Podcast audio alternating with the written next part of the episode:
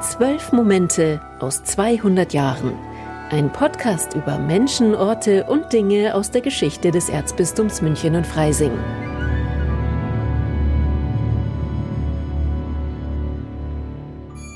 Chiemsee, das ist nicht nur der Name des größten bayerischen Gewässers, sondern so hat auch einmal ein Bistum geheißen. Und auf dessen Spuren und Nachleben machen wir uns heute in zwölf Momente aus 200 Jahren. Mein Name ist Alice Bierl und ich stehe hier im Prien am Chiemseeufer und bei mir ist einer der Experten für das Bistum Chiemsee, nämlich Dr. Friedrich von Daumiller.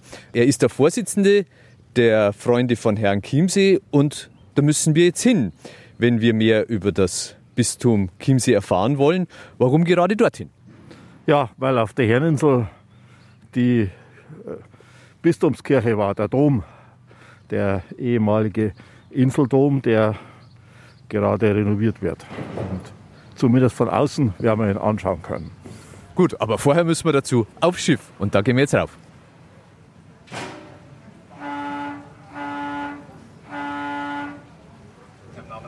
Schifffahrt begrüßen wir Sie an Bord der MS Bertha auf der Fahrt von Brienstock zur Herreninsel, anschließend weiter zur Fraueninsel sowie nach Gstaad zur Insel Tor West. Sollten Sie noch Fahrkarten benötigen,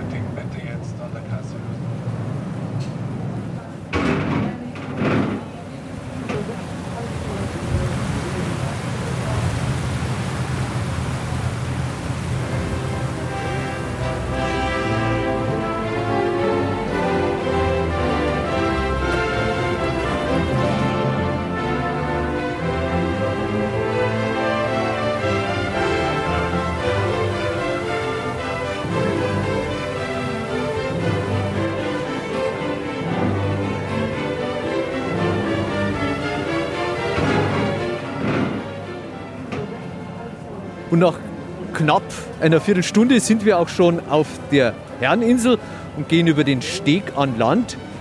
Links von uns ginge es jetzt zum Schloss Herrn Chiemsee, Herr von Daumüller, das sich der leidenschaftliche Richard Wagner-Verehrer König Ludwig II. im französischen Barockstil hat erbauen lassen.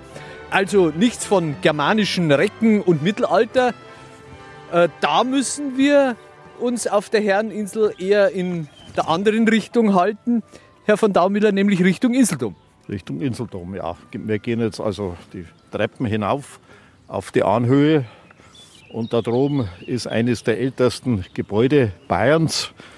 Da kann man, wenn man archäologische Begleitung hat, noch Reste des ersten Holzklosters sehen, die nach den neuesten Forschungen der Archäologen und die Geschichtswissenschaftler haben das bestätigt, schon aus dem Jahr also 625 etwa stammen, weil der heilige Eustasius hier ein Kloster gegründet hat und der ist 629 verstorben. Und aus dieser Klosterzelle ist später dann der Inseldom hervorgegangen? Ja, so schnell ist noch gar nicht gegangen. Da ist noch sehr viel davor. Der Eustasius hat also eine erste Kirche, eine erste Holzkirche errichtet oder errichten lassen und ein Holzkloster mit Männern und Frauen, wie man jetzt weiß. Da war also ein kleiner Frauenkonvent angeschlossen. Die Herreninsel hat wohl das älteste bayerische Kloster beherbergt. Also von diesem ersten Kloster, einem Holzgebäude, ist heute natürlich nichts mehr zu sehen. Ja, aber ein zweites Holzkloster und dann haben wir im Jahr 750 bereits die erste Steinkirche. Und das Kloster ist dann an den Bischof von Metz gefallen und ist erst im Jahr 891 infolge eines Tausches, den der äh, König Arnulf vorgenommen hat, der hat das Kloster Herrn Chiemsee mit dem Bischof von Metz gegen das Kloster Luxeuil in Burgund eingetauscht und hat es dann dem Salzburger Bischof geschenkt. Da war der Salzburger Bischof zeitlang Vorsteher. Aus dem Kloster ist eigentlich ein Kollegiatstift geworden. Es waren immer weniger Ordensgeistliche, sondern hauptsächlich Weltgeistliche, die sich hier zusammengeschlossen haben. Und dann haben wir das Jahr 1130, 1131, wo die Augustiner Chorherrenregel eingeführt worden ist. Ja, und damit sind die Augustiner Chorherren nach Herrn Chiemsee gekommen, die hier bis zur Säkularisation da waren und denen die Insel gehört hat. Jetzt machen wir einen Sprung äh, ins 13. Jahrhundert, ins Jahr 1215, 1216. Da hat es also den Friedrich II. von Hohenstaufen gegeben als äh, Kaiser des Heiligen Römischen Reiches, deutscher Nation, äh, der in Palermo äh, geboren ist, den Deutschland ja sehr wenig interessiert hat. Und der hat zwei ganz wichtige Verfassungsakte erlassen. Und damit hat er wesentliche Rechte des Kaisers auf die Landesfürsten übertragen. Das ist eigentlich der Beginn des deutschen Föderalismus. Da ist der Friedrich II. dran schuld. Und einer, der sehr viel davon profitiert hat, das war der Salzburger Erzbischof Eberhard II. Und dieser Erzbischof Eberhard II. Sie haben da sogar eine Karte mitgenommen, Herr von Daumüller. Und der hatte ein riesiges Territorium. Ja, es ist praktisch das gesamte Ostalpengebiet östlich des Inns. Da ist Wiener Neustadt, da ist Mühldorf da heroben. Gell. Äh, dann geht es da runter, da ist Brixen schon. Gell, das, und dann geht es da an der italienisch-österreichischen Grenze runter und da geht es bis da in das Eck. Das ist Slowenien dann. Im heutigen Slowenien. Und das war alles Grundbesitz oder nur Seelsorgegebiet? Seelsorgegebiet. Also es hat ihm nicht alles gehört, aber er war für die Seelsorge der Menschen auf diesem riesigen Gebiet zuständig. Ja, aber er, er, hat für Salzburg auch sehr viel erworben. Er hat den Pinzgau zu Salzburg gebracht, Goldeck. Er gilt eigentlich als Gründer des Landes Salzburg. Also er hat auch wirklich dann einen Staat auch aufgebaut und ein Staatsterritorium. Aber es war nicht identisch mit dem Seelsorgegebiet des Imrisiko. Das Seelsorgegebiet ist also dieses ganze Ostalpengebiet und äh, das eigentlich Salzburg ist das heutige Land Salzburg. Das, da gilt er als Gründer. Jetzt sind wir immer noch nicht auf Herrn Chiemsee. Ja, ja. Naja, er musste jetzt ja das irgendwie äh, verwalten da dieses Gebiet. Jetzt hat sein Vorvorgänger, der Konrad I., der hat ja dieses Augustinerchorherrenstift hier eingerichtet und hat den Propst der Augustinerchorherren, da spricht man nicht vom Abt, sondern vom Propst, der ist zugleich Archidiakon geworden. Und er hat also sein, sein Erzbistum schon in Archidiakonate eingeteilt. Das hat aber dem Eberhard II. nicht ausgereicht und er hat jetzt in seinem großen Erzbistum drei Suffraganbistümer gegründet. Also so Unterbistümer, die Archidiakonate, das sind so Art Dekanate, würde man heute vielleicht sagen. Ja. Und der hat dann noch so kleine Untersuffraganbistümer. Suffraganbistümer, nämlich Chiemsee, Seckau in der Steiermark, das ist heute das Graz Seckau, und in Kärnten und Slowenien Bistum Lavant mit St. Andre und Maribor. Da war die Gründung dieses Bistums Chiemsee also vor allen Dingen ein Verwaltungsakt, um die Seelsorge besser leisten zu können. Nicht nur. Das sind durchaus auch machtpolitische Dinge gewesen. Es war auch gegen den bayerischen Herzog gerichtet. Die Salzburger haben sich ja immer mit den bayerischen Herzögen da regelmäßig um Salz gestritten. Also es war auch so ein Vorposten in das bayerische Ausland hinein. Das muss man schon auch sehen. Also der Bischof Eberhard, es war ein sehr kluger Mann. Äh, er war sowohl mit dem Kaiser befreundet als auch mit dem Papst. Und er hat sich vom Kaiser aus bedungen, dass nur er, der Salzburger Erzbischof, diesen Chiemseer Bischof belehnen darf.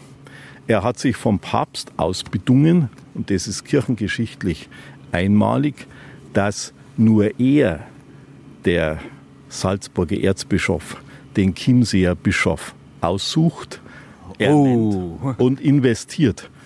Und das war also ein Recht. Das wäre ja heute undenkbar. Das ist ja, sind ja Verhältnisse wie in China. Nein, nein. Äh, man hat deshalb den Salzburger Erzbischof, den hat man auch später als Semi-Papa, als halben Papst bezeichnet.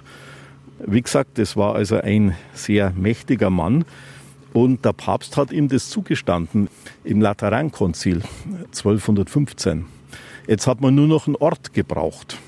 wo man dieses Bistum errichtet hat. Und da ist der Eberhard, da war er allerdings ein bisschen zu schlau, ist er auf den Gedanken gekommen, äh, das Kloster auf der Fraueninsel aufzulösen und das neue Bistum mit den Klostergut von Frauen Chiemsee, die also Besitzungen auch weit rum gehabt haben, bis nach Südtirol, zu dotieren. Und jetzt hat er an Papst geschrieben, dass in dem Kloster Frauen Chiemsee, dass da ganz schlimme Zustände herrschten. Die Klosterfrauen, die würden sich nicht an die Stabilitas Lozi halten, die würden. Also die Arztfest, Arztgebundenheit, also der hat die so richtig hingehängt und verleumdet. Ja, und hat wörtlich geschrieben, gell, die würden sich fleischlichen Gelüsten hingeben und da wären Zustände wie in einem Bordell. Das sind natürlich harte Vorwürfe. Das haben sich die Klosterfrauen natürlich nicht gefallen lassen. Gell? Und haben beim Papst dagegen sofort demonstriert. Und der Papst hat eine Untersuchungskommission eingesetzt. Und die haben festgestellt, nein, das ist alles gar nicht so schlimm, die Vorwürfe sind haltlos. Das waren natürlich vorgeschoben aus politischen Gründen. Aber jetzt hatte der Bischof ein Problem. Naja, jetzt hat er gedacht, wie ist mit der Herreninsel, mit Herrenchiemsee die Augustinerchorherren, das waren ja auch sehr wiefe Leute, muss man sagen. Selbstbewusst. Haben gesagt, ja, ja, also äh, ganz schön. Wir sind da einverstanden, dass das Bistum bei uns errichtet wird, aber unsere Rechte dürfen in keiner Weise angetastet werden. Und ja, das hat ihnen der Papst zugesichert. Und dann ist es 1215 äh, ist also das Bistum hier auf Herrn Chiemsee errichtet worden. 1216 war es dann endgültig, ist das vollzogen worden. Und der Propst ist jetzt dann von nun an Dompropst gewesen. Die Chorherren sind Domherren geworden und haben sich in... Ja, das hat auch bedeutet, also, dass sie mit dem Bistum verbunden waren als Domherren. Das ist ja, ja. Das ist ja quasi das Ministerium eines Bischofs. Aber dem Bischof hat hier nichts gehört, außer seinem Thron in der Kirche. Und der Bischof, der durfte hier gar nicht wohnen. Wenn wir zu dessen Residenz wollten, da müssten wir jetzt nur ein paar Kilometer weiterfahren, nämlich nach Salzburg. Ja. Der Eberhard hat nämlich auch verfügt, dass der Bischof von Chiemsee immer zugleich der Weihbischof von Salzburg ist. Und dass, wenn er außer Salzburg ist, hat der Weihbischof eine Residenzpflicht gehabt in Salzburg. Er wollten also immer strenger an der Kantare haben. Da gibt es ja heute noch den Chiemseehof. Genau, der hat den Chiemseehof ab 1304 den Chiemseehof erbaut und das war seine Residenz. Und da ist heute ja der Sitz der Landesregierung von Salzburg. Also da merkt man aber schon, das ist ja ein riesiges Gebäude, wie wichtig zum einen dieses Bistum Chiemsee war und eine große Verwaltung brauchte. Mit Sicherheit, ja. Die Chefs auf der Herreninsel waren aber dann nach wie vor die Augustiner ja. und der Bischof, der war dann quasi bloß der Mieter. Gast da. Und hatte hier nichts zu sagen eigentlich. Im Prinzip hat er nichts zum Sagen gehabt. Ja. Hat aber, hat es aber trotzdem immer wieder versucht. Ja, darum diese Reibereien äh, die ganze Zeit bis zur Säkularisation hin. Immer dieser Dualismus. Trotz der Streitereien, die es immer wieder gab, hat es einen Augustiner Probst gegeben, der versucht hat, dem Bischof von Chiemsee einen würdigen Repräsentationsraum zu geben. Ja, das war der äh, Propst Johannes Meyer. Aber wenden wir uns um, dann sind wir jetzt weg vom Inseldom und sind hier im Hof des ehemaligen Klosters und da, ja, auf der Südseite, das ist dieser Bau. Ja, das ist der sogenannte Fürstenstock, weil für den Fürstbischof, wie sich damals die Bischöfe genannt haben, hat dieser Propst den sogenannten Kaisersaal erbauen lassen. Es ist also so, jedes Kloster, das was auf sich gehalten hat im Mittelalter und später, hat einen Kaisersaal gehabt, falls der Kaiser mal kommt, dass man dann einen repräsentativen Raum gehabt hat. Hier ist er nie gekommen, der Kaiser, aber der Bischof, dem ist dieser Raum zur Verfügung gestellt worden. Aber ein bisschen immer mit dem Hintergrund, der Chorherr, ja, mir sind mir, gell, da schau, was wir dir zur Verfügung stellen. Und was wir können, was wir dir bieten können. Also da hätte der Bischof von Chiemsee oder der Erzbischof von Salzburg quasi Versammlungen abhalten können und ja, empfängen. Ja. ja, also bei hohen Festtagen haben die da getafelt und da muss man sich die riesige Tafel mit weißen Tischdecken und blauem Geschirr vorstellen. Das war also alles prestigeträchtig und sehr prunkvoll. Und daneben, dass sich der Bischof auch da ein bisschen zum kleinen Mittagsschläfchen vielleicht äh, nach den anstrengenden Zeremonien zurückziehen konnte, hat man ihm einen weiteren, kleineren Saal gebaut, den sogenannten Gartensaal. Äh, das ist auch sehr repräsentativ. Und äh, da sind lauter Bilder vom König Salomo. Angesichts der vielen Rechtsstreitigkeiten war das sicher ganz schlau. Das ist auch so der Hintergrund. Ja, du musst auch, sei du so weise wie der König Salomo. Weil sie halt immer so viele Rechtsstreitigkeiten gegeben hat. Bis zuletzt. Herr Dr. von Daumiller, ja. Das sind jetzt also sehr komplizierte äh, historische Bezüge und Gebietsabtretungen und Ansprüche und alte Rechte. Inwiefern hat denn da von der normale Gläubige was gemerkt? Die Leute, die werden da wenig davon gemerkt haben. Der Archidiakon, der hat ja auch Rechte in Eheangelegenheiten gehabt, gell? der hat eine gewisse Jurisdiktion gehabt, der hat die Priester beaufsichtigt, eingesetzt und so weiter. Also das war natürlich immer dieser Streit zwischen Archidiakon und Bischof dann. Zweimal hat die Rota Romana also der Gerichtshof, Gerichtshof im Vatikan, ja. äh, päpstliche Gerichtshof entscheiden müssen über Streitigkeiten zwischen dem Archidiakon und dem Bischof, hat jetzt wahrscheinlich die Gläubigen wenig interessiert. War unterm Krummstab war so, gut leben. War, war da gut leben? Ja, ja der, unter dem Krummstab war gut leben. Muss man ehrlich sagen, weil nach der Säkularisation hat er große Armut eingesetzt rund um den Chiemsee rum. Die Klöster waren ja äh, sehr potente Arbeitgeber für die ganzen Handwerker und für das geistliche Leben, auch das weltliche Leben. Und das ist ja dann alles flach gelegen. Und es war dann, also ab 1806, war eine große Armut um, auf den Inseln und in den Ufergemeinden rund um den Chiemsee. Offiziell ist das Bistum dann aufgehoben worden in der Säkularisation. Wir stehen jetzt vor dem ehemaligen Inseldom. Wir dürfen leider nicht hinein. Ich habe mehrere Male also bei der Bayerischen Schlösser- und Seenverwaltung angefragt, aber die sind da ganz strikt, weil es wird zurzeit umgebaut und es ist jetzt gesperrt. Aber trotzdem, äh, wir stehen jetzt davor, sieht man auf den ersten Blick, wenn man sich ein bisschen auskennt, dass das einmal ein Dom war? Ja, wenn ich also mit Gruppen, die noch nie auf der Herrensel waren und die nicht wissen, dass hier einen Dom gegeben hat, wenn ich da Führung mache, dann gehe ich da immer ein bisschen einen Umweg vom Steg rauf, einen Umweg nach Norden, dass man nicht auf die Stufen da gehen muss. Und dann stehen wir davor und dann frage ich, was meinen Sie, was das für ein Gebäude ist? Und naja, da kommen die wenigsten drauf, dass das einmal ein Dom gewesen ist, weil man hat die Türme hat man natürlich auch eingerissen. Aber wenn man es dann weiß, dann kann man sich schon vorstellen, dass es ein geistliches, ein Domgebäude war. Wir sind ja außen rumgegangen. Es sind eigentlich keine Zeichen, keine Wappen mehr zu sehen, dass das hier mal eine Kathedrale war. Aber innen drin Gibt es da noch ja. das eine oder andere, was an diese glorreiche Vergangenheit erinnert? Ja, die ganzen Wände natürlich. Also wenn man in der Kirche drin ist, es hat dann schon den Eindruck, dass das eine Kathedrale war. Also das ist schon klar. Und im Deckengemälde ist auch wohl der Salzburger Dom zu sehen. Das ist, ja, das ist wohl so, ja. Dieser Inseldom, Sie haben es ja schon beschrieben, ist säkularisiert. Die Kirche ist enteignet worden. Was ist denn danach mit dem passiert? Das hat es an, an mehrere private Leute. Der erste Käufer war ein Herr von Lüneschloss. Der hat die ganze Insel mit Gebäuden für 39.000 Gulden gekauft oder ersteigert. Der Gulden hat eine Kaufkraft von 6 Euro etwa. Gelegenheit gewesen.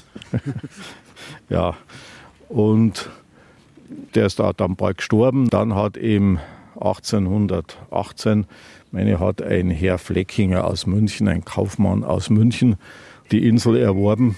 Und es war die Zeit der Aufklärung, der wollte den Oberen im Staat besonders gefällig sein und der hat er dann die Türme abgerissen. Der hat die. Ja, auch eine kirchenfeindliche Regierung unter Montgelat. Kirchenfeindliche Regierung, ja, natürlich. Und die Frontheiligen hat er wegreißen lassen, in See sind die geschmissen worden. Und hat in den Dom eine Brauerei einbauen lassen. Die Leute haben aber das Bier nicht getrunken, die Chiemseer rundherum. Weil Hat sie geschmeckt? Also, nein, die haben wahrscheinlich aus Pietät haben die gesagt, das wollen wir nicht. Also die Brauerei ist nie in, in die schwarzen Zahlen gekommen, hat immer nur miese gemacht. Weil die Leute in der Umgebung kein Bier aus einer ehemaligen Kirche wollten. Ja. Äh, ist da von der Brauerei heute noch was jetzt zu sehen im Gebäude, im ehemaligen Insel? Da sind ja dann Böden eingezogen worden, Holzböden, die sieht man heute noch und die Darre kann man noch sehen. Also wo Malz getrocknet, Malz getrocknet worden ist, ja. In dieser Darre ist jetzt der Aufzug eingebaut so dass man die ganze Geschichte dieses Inseldoms erleben kann in der Bewegung aufwärts im Aufzug. Im Aufzug. Äh, der Flecking ist dann recht glücklich geworden und hat es dann an einen Graf Hunolstein verkauft. Und der hat er das dann an Würzburger Holzhändler verkauft, das Ganze. Und da hat ja dann die Gefahr bestanden, dass die die Insel abholzen. Da ist ja dann der König Ludwig II. aufgetreten, der ja einen Platz gesucht hat für sein Prunkschloss. Und die königliche Verwaltung die haben dann das wieder irgendwie abgedrückt und den Kauf also dann mit dem Königshaus geschlossen. Welche Bedeutung hat denn dieser Inseldom heute noch für die Menschen hier in der Region? Was sagt er denen? Wenig. Viele wissen gar nicht, dass ein Dom hier war. Also selbst in Brien gibt es Leute, die nicht wissen, dass da ein Dom war. Das ist auch mit unserer Aufgabe eigentlich als Vereinigung der Freunde von Herrn Chiemsee, dass wir ein bisschen das Bewusstsein wecken für die historische Bedeutung dieser Insel. Ganz vergessen ist das frühere Bistum und der Inseldom aber noch nicht, auch im Vatikan nicht, denn es existiert noch als sogenanntes Titularbistum. Was das ist, erklärt mir jetzt der Pfarrer von Brien der jeden Tag auf diese ehemalige Bischofsinsel schaut. Und noch vor 250 Jahren wäre der Bischof von Chiemsee sein Chef gewesen. Dazu muss ich jetzt wieder aufs Schiff und ans Festland. Ihnen, Herr von Daumüller, ganz herzlichen Dank. War mir eine Freude, Ihnen ein bisschen was zu erzählen über Herrn Chiemsee.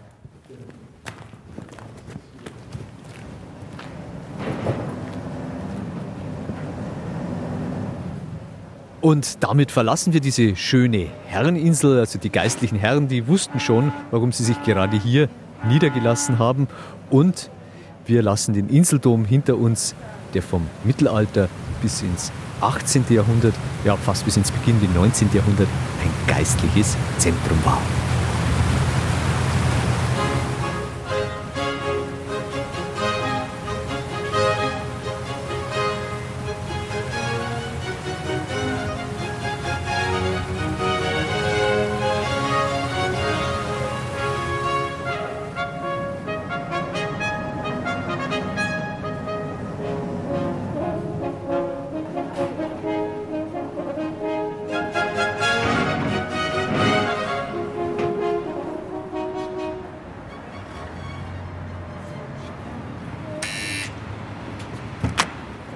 Grüß Gott, Herr Pfarrer Hofstetter.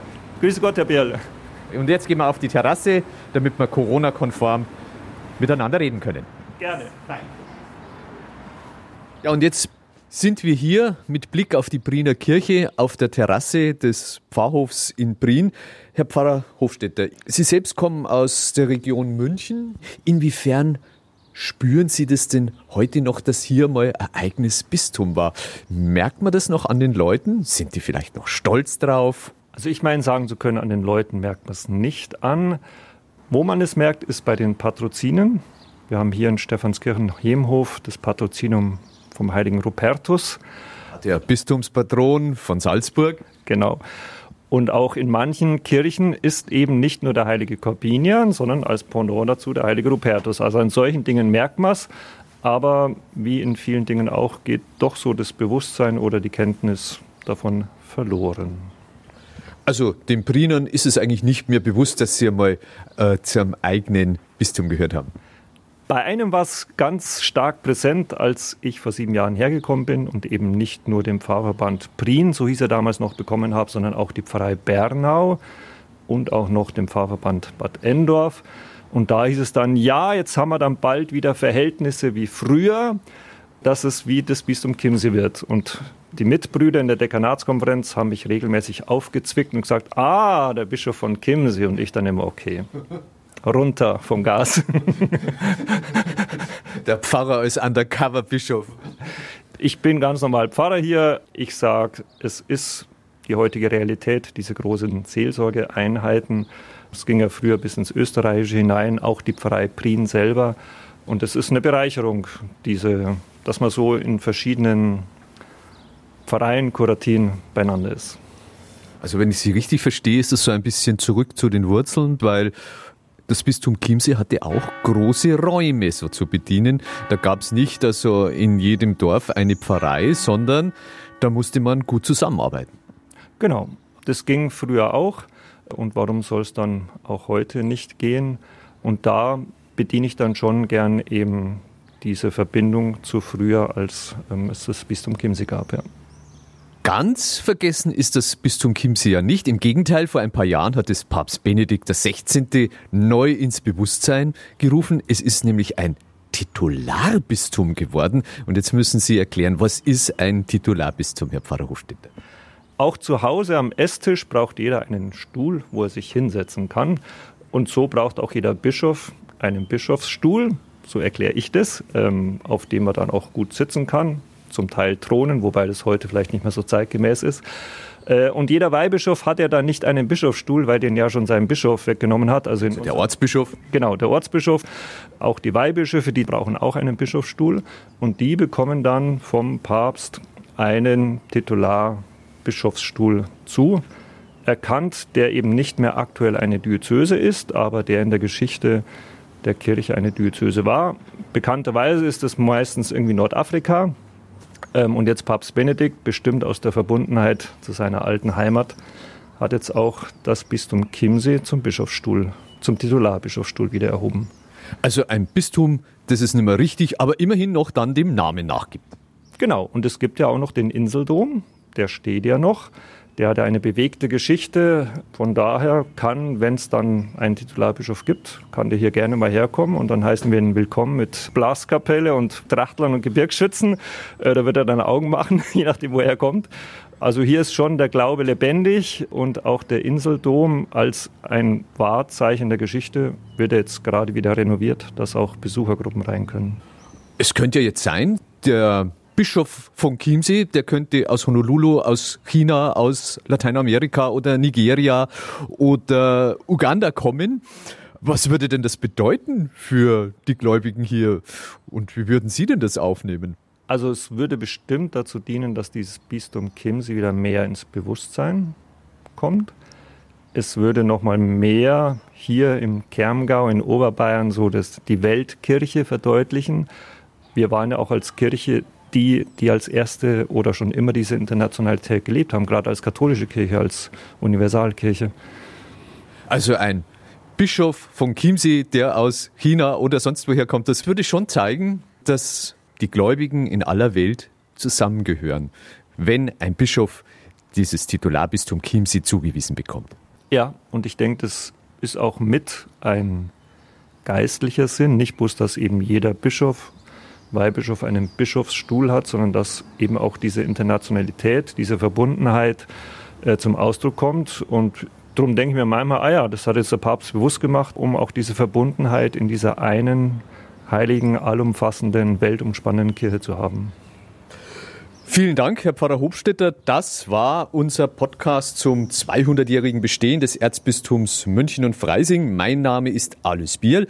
Vielen Dank fürs Zuhören. Hoffentlich sind Sie in der nächsten Folge wieder mit dabei und ich verspreche Ihnen schon jetzt, dass ich Sie wieder an einen besonderen Platz führen werde. Bis dahin, für Gott. Zwölf Momente aus 200 Jahren. Menschen, Orte und Dinge aus der Geschichte des Erzbistums München und Freising, das 1821 errichtet wurde. Ein Podcast aus dem katholischen Medienhaus St. Michaelsbund.